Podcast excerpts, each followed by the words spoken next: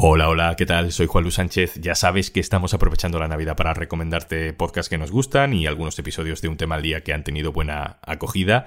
Y hoy precisamente recuperamos un episodio que publicamos en un tema al día a finales de noviembre y que en realidad es un viaje en el tiempo. Nos vamos a hace 2000 años para saber más sobre un descubrimiento científico, la mano de Irulegui, que revoluciona lo que sabemos sobre el vascón, la lengua que dio paso al euskera es un tema diferente, que se sale de la actualidad y del que disfrutamos mucho haciendo y creo que también muchos de vosotros escuchando. Te dejo con el episodio. Una cosa antes de empezar. Hola, Juanjo de Podimo otra vez por aquí. ¿Qué mejor plan que aprovechar estas navidades para ponerte al día con tus podcasts favoritos y para descubrir podcasts nuevos? Así que te dejo por aquí un regalito.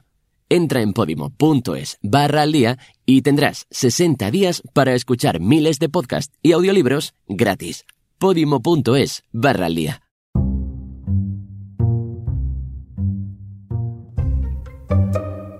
Enterrados debajo de siglos de historia y de censura hay descubrimientos fascinantes. Hoy hablamos de una mano, la mano de la suerte, la mano de Irulegui. Soy Juan Luis Sánchez. Gaur, un tema al día. Irulegiko escua.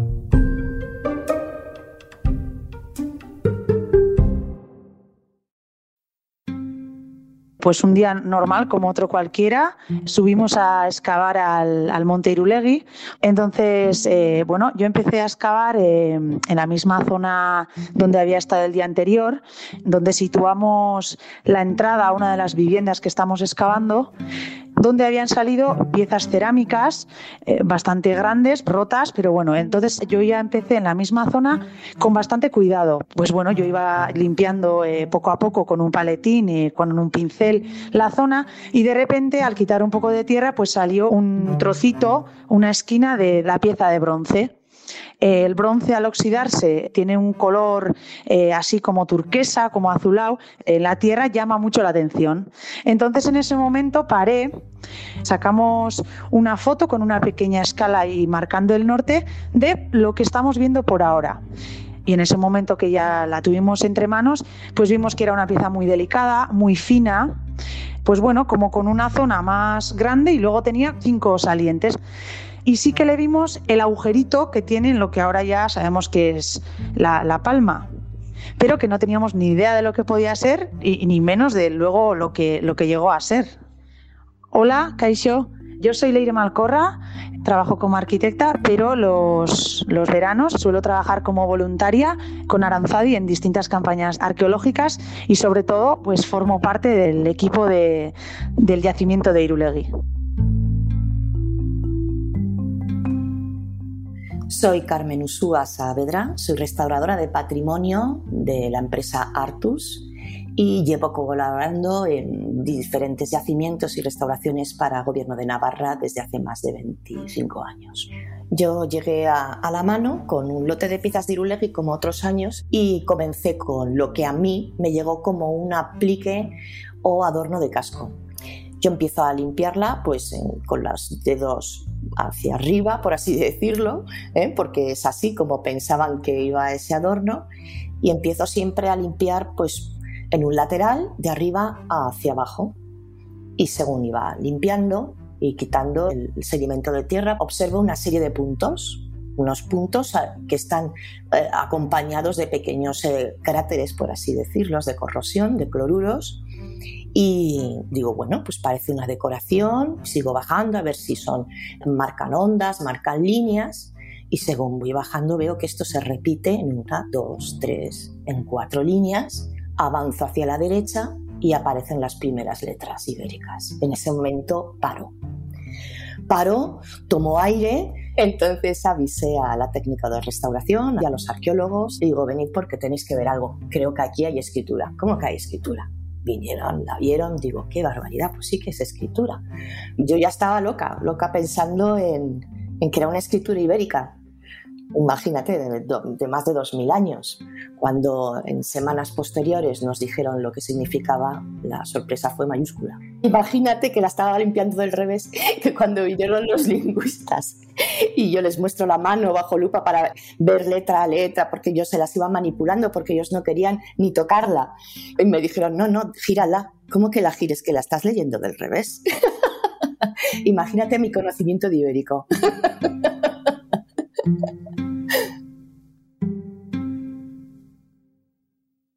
Así suena el euskera de hoy. Kaixo, Izaskun Pérez naiz, un temaldíaco ekoizlea. Esta es la voz de mi compañera productora ejecutiva de este podcast, Izaskun Pérez. Le hemos pedido al resto de compañeros que se grabe hablando en euskera, porque nos apetecía escucharlo para hacer este episodio, porque es increíble lo poco que escuchamos el euskera en los medios y en el día a día fuera de Euskadi. Hasieran nuen ulertzen helburua zen zen. Atal honetan euskera apaingarri moduan erabiltzea Sevillan edo Madrilen euskera exotikoa iruditzen zaielako? Geroago ordea ulertu nuen. Eta hemen nago, gure hizkuntza beti gaztelania egiten den podcast batera ekartzen. Euskaldunak ez diren entzule guztiei, haiei ere, euskeraz hitz egiten. Así suena el euskera hoy, pero no sabemos exactamente cuándo ni cómo empezó a sonar.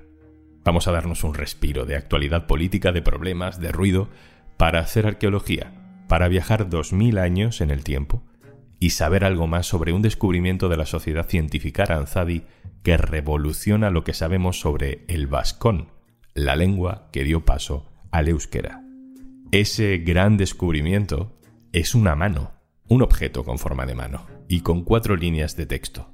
En la primera línea se puede leer Sorioneku, que es el equivalente a buena suerte en el euskera de hoy. El resto del texto todavía está por descifrar. Esa mano estuvo colgada en la entrada de una antigua vivienda a 8 kilómetros de lo que hoy es Pamplona, deseando buena suerte a sus moradores o a quienes llegaban a ella. Javier Velaza, hola. Hola, ¿qué tal? Javier Velaza es catedrático de Filología Latina en la Universidad de Barcelona y es especialista en epigrafía romana y paleohispánica. También saludo a Joaquín Gorrochategui. Hola, Joaquín. Hola, ¿qué tal? También lingüista, catedrático, director del Instituto de Estudios Clásicos de la Universidad del País Vasco.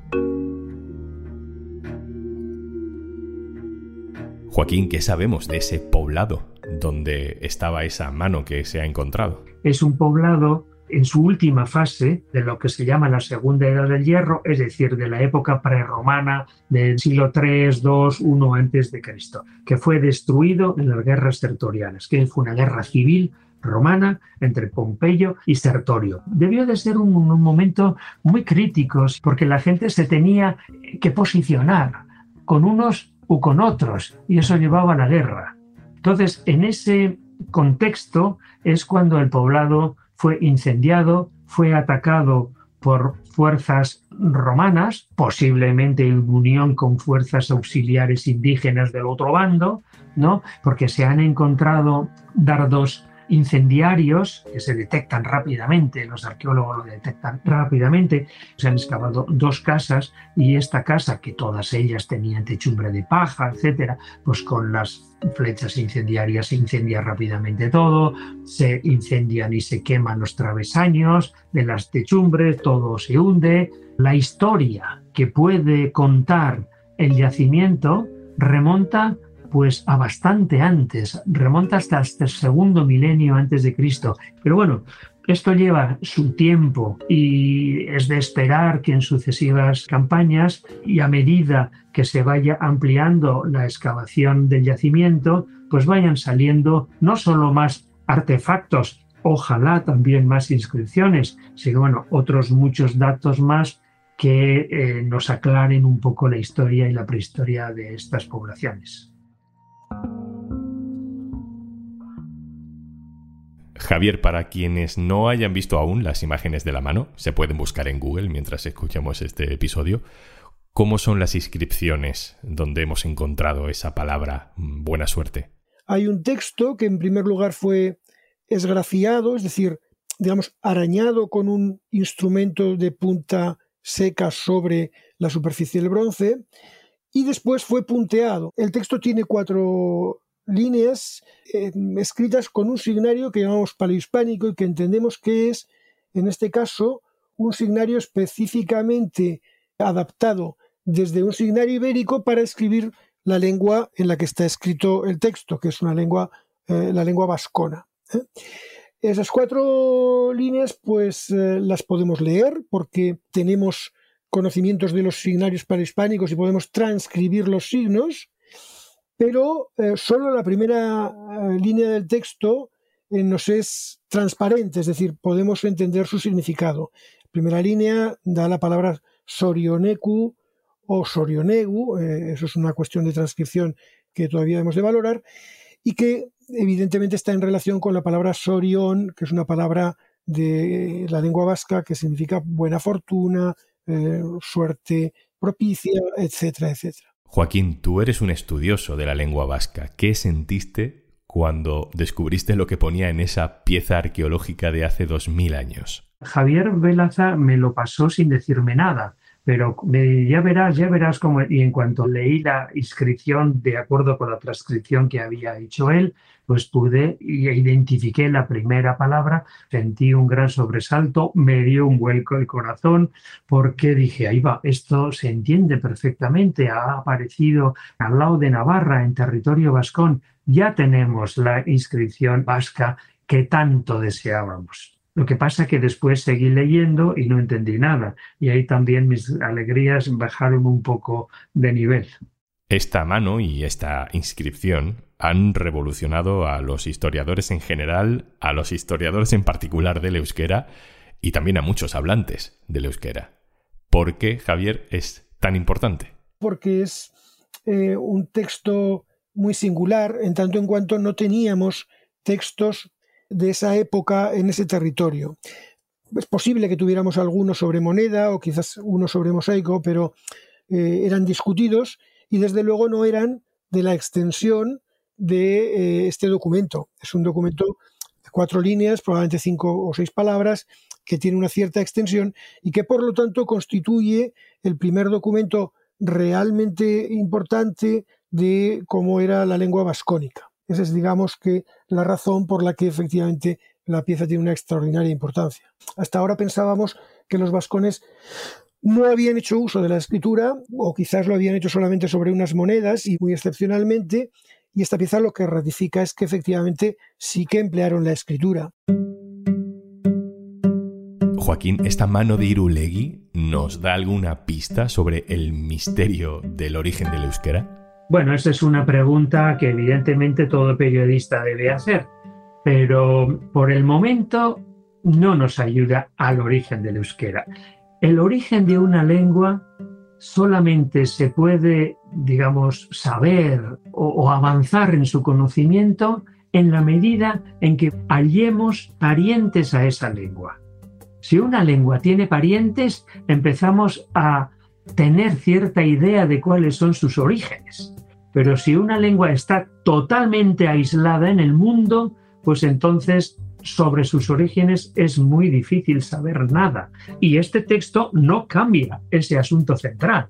Este texto lo que puede ayudar es a poner un punto en el mapa donde antes, en fin, no había nada, y porque seguimos pensando que la primera palabra sorión con una terminación EQ que todavía no está clara, pero por lo menos Sorión lo unimos con el vasco, eso es una hipótesis que tiene cierto sentido y que por lo tanto nos legitima a pensar que este es un texto vascónico y a seguir trabajando en esa hipótesis. Para mí, que la lengua vasca se hablaba en territorio vascón ya venía probado por todo el cúmulo de nombres de persona que teníamos de antes. Es un texto muy importante que añade un nuevo material a todo ese entramado previo, pero que en parte nos produce muchas dificultades porque es un texto muy difícil de entender. Las tres últimas líneas en principio no se entienden y eso la pregunta es ¿por qué?